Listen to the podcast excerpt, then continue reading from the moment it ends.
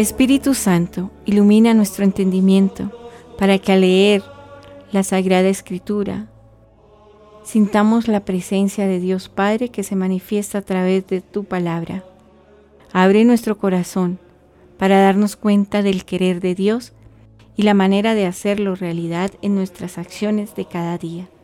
Instruyenos en tus sendas para que teniendo en cuenta tu palabra, seamos signos de tu presencia en el mundo. Concédenos vivir siempre, Señor, en el amor y respeto a tu santo nombre, porque jamás dejas de dirigir a quienes estableces en el sólido fundamento de tu amor. Por nuestro Señor Jesucristo, tu Hijo, contigo y reina en la unidad del Espíritu Santo, y es Dios por los siglos de los siglos. Amén. Habéis recibido un espíritu de hijos adoptivos que nos hace gritar, Abad Padre. Lectura del Santo Evangelio, según San Mateo, capítulo 6, versículos del 7 al 15. En aquel tiempo dijo Jesús a sus discípulos, Cuando recéis, no uséis muchas palabras como los gentiles, que se imaginan que por hablar mucho les harán caso. No seáis como ellos, pues vuestro Padre sabe lo que os hace falta antes que lo pidáis. Vosotros rezad así. Padre nuestro del cielo, santificado sea tu nombre. Venga tu reino. Hágase tu voluntad en la tierra como en el cielo. Danos hoy el pan nuestro de cada día. Perdónanos nuestras ofensas, pues nosotros hemos perdonado a los que nos han ofendido.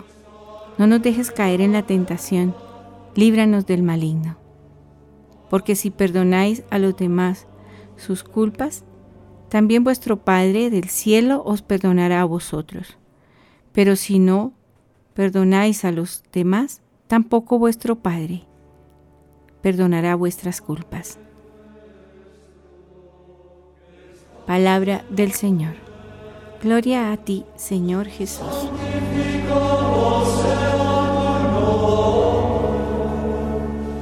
Meditación. Así como es propio de los hipócritas manifestarse para que los vean en la oración, cuyo fin no es otro que agradar a los hombres Así también los gentiles, esto es, los paganos, creen que cuando hablan mucho podrán ser oídos. Y por esto añade, y cuando oréis, no habléis mucho. Y en verdad, toda conversación larga proviene de los gentiles, que cuidan más bien de ejercitar la lengua que de cambiar de vida, cambiando de modo de pensar, y esta clase de preocupación intentan llevarla hasta la oración. Si es verdad que la multitud de palabras no tiene otro motivo que la ignorancia de aquel a quien se habla. ¿Qué necesidad hay de esto con relación al que conoce todas las cosas? Por lo que añade, ¿sabe vuestro Padre lo que habéis menester antes que lo pidáis? Y en verdad que no debemos hacer nada con las palabras en presencia de Dios para alcanzar lo que nos proponemos, sino con las cosas que hacemos como buen fin, recta intención, puro amor y sencillo afecto. Pero debe muchas veces buscarse si es más conveniente orar con las oraciones, orar con las acciones que, o con las palabras. Es así que la oración siempre es necesaria, aun cuando Dios ya conoce lo que necesitamos, porque el mismo fin de la oración tranquiliza y purifica nuestra alma nos hace más capaces de recibir los divinos beneficios que muchas veces se nos conceden de una manera espiritual. No nos oye el Señor por las muchas oraciones, aun cuando siempre está preparado a dispensarnos sus luces, pero nosotros no siempre estamos preparados para recibirlas cuando nos inclinamos a otras cosas. En la oración se verifica la conversión del alma hacia Dios y la purificación del ojo interior, puesto que se excluyen de él las cosas temporales que se deseaban, a fin de que la fuerza de un corazón puro pueda soportar una luz pura y permanecer en ella con el mismo gozo que se disfruta en la eterna vida.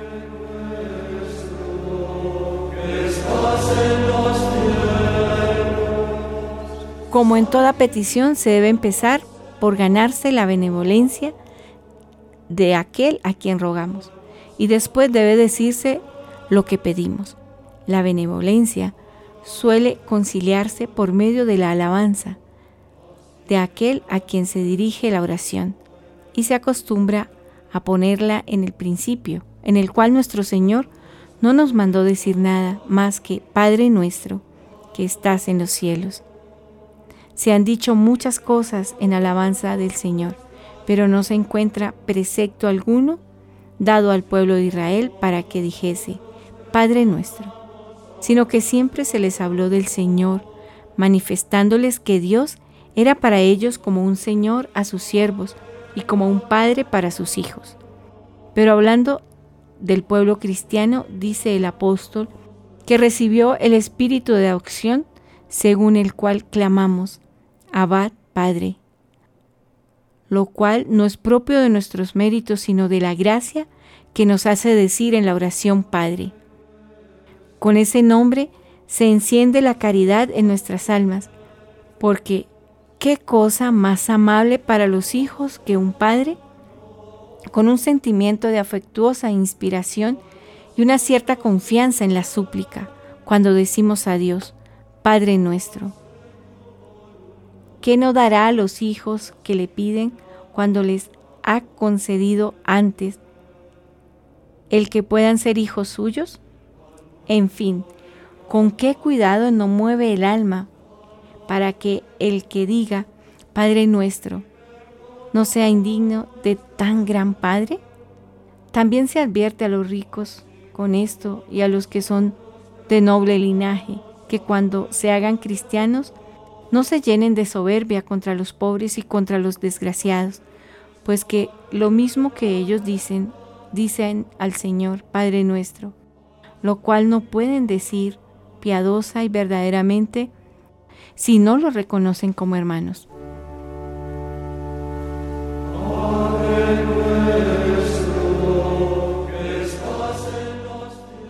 Se dice también que está en los cielos. Es esto es entre los santos y entre los justos, porque Dios no se contiene en el espacio limitado.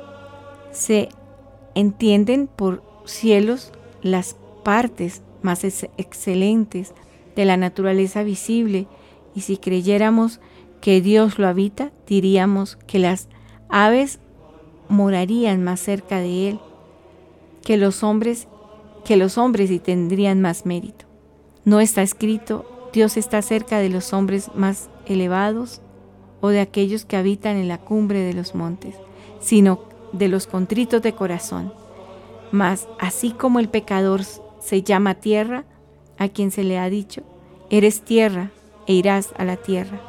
Así por el contrario se puede llamar cielo al justo. Con toda propiedad se dice que estás en los cielos, esto es, que estás en los santos. Porque tanta distancia hay espiritualmente hablando entre los justos y los pecadores, cuánta hay corporalmente entre el cielo y la tierra. Para santificar esto, cuando oramos, nos volvemos hacia el oriente, de donde parece que empieza el cielo. No como si Dios estuviese allí, abandonando las demás partes del mundo, sino para que el alma se incline a tomar afecto a una naturaleza más elevada, esto es, a Dios, mientras el cuerpo del hombre, que es de tierra, se convierte en un cuerpo más excelente, esto es, un cuerpo celestial. Es muy conveniente que cada uno sienta a Dios con sus facultades ya de niños, ya de adultos. Por lo tanto, a los que todavía no pueden comprender las cosas incorpóreas, puede tolerarse la opinión de que Dios está más bien en los cielos que en la tierra. Ya se ha dicho quién es aquel quien se pide y dónde habita. Ahora vamos a ver las cosas que deben pedirse. La primera que se pide es esto, santificado sea tu nombre. No se pide así porque el nombre de Dios no sea santo, sino para que sea tenido como tanto por los hombres. Esto es, que así se dé Dios a conocer, que no se crea que haya otro más santo.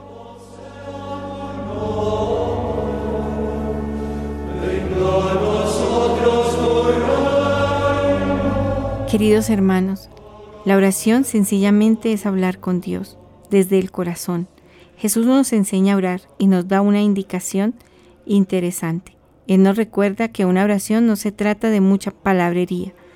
No hay que recargar nuestra oración con palabras vacías o repetitivas. Teniendo en cuenta un encuentro íntimo con el Señor, nuestro Padre del Cielo ya sabe lo que nos hace falta. Él lo sabe todo y su voluntad es perfecta. Por ello Jesús nos recomienda entrar en la intimidad, en el silencio y en la escucha, y nos deja una oración de ejemplo, la oración por excelencia al Padre nuestro. Es una oración de petición, pero al mismo tiempo nos compromete y nos enseña a pedir lo fundamental, que venga su reino, que se haga su santísima voluntad, es decir, que seamos capaces de amar como Él nos amó, de perdonar, de ser misericordiosos y de luchar por la justicia. Cuando rezamos el Padre nuestro, nos dirigimos a Dios, pero también nos comprometemos con Él solamente a perdonar y amar, como hemos sido perdonados y amados. Debemos abrir el corazón para que Dios venga a reinar en nuestras vidas, personal y comunitariamente. Y luego su voluntad, su misericordia, su perdón y su protección, todo esto para tener un corazón como el suyo, capaz de amar y de perdonar con sinceridad. Seamos promotores de la vida, del amor, de la justicia, de la verdad y de la paz. Oremos.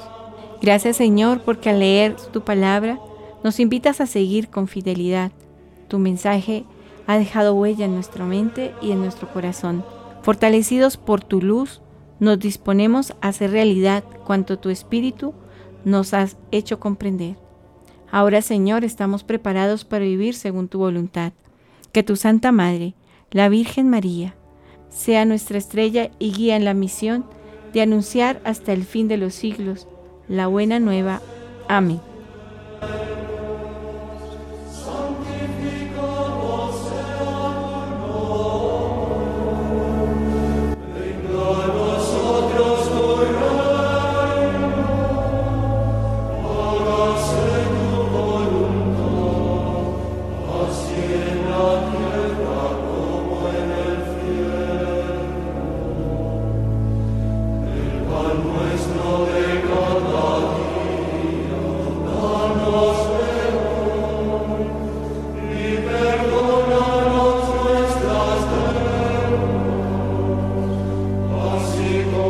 Como nosotros.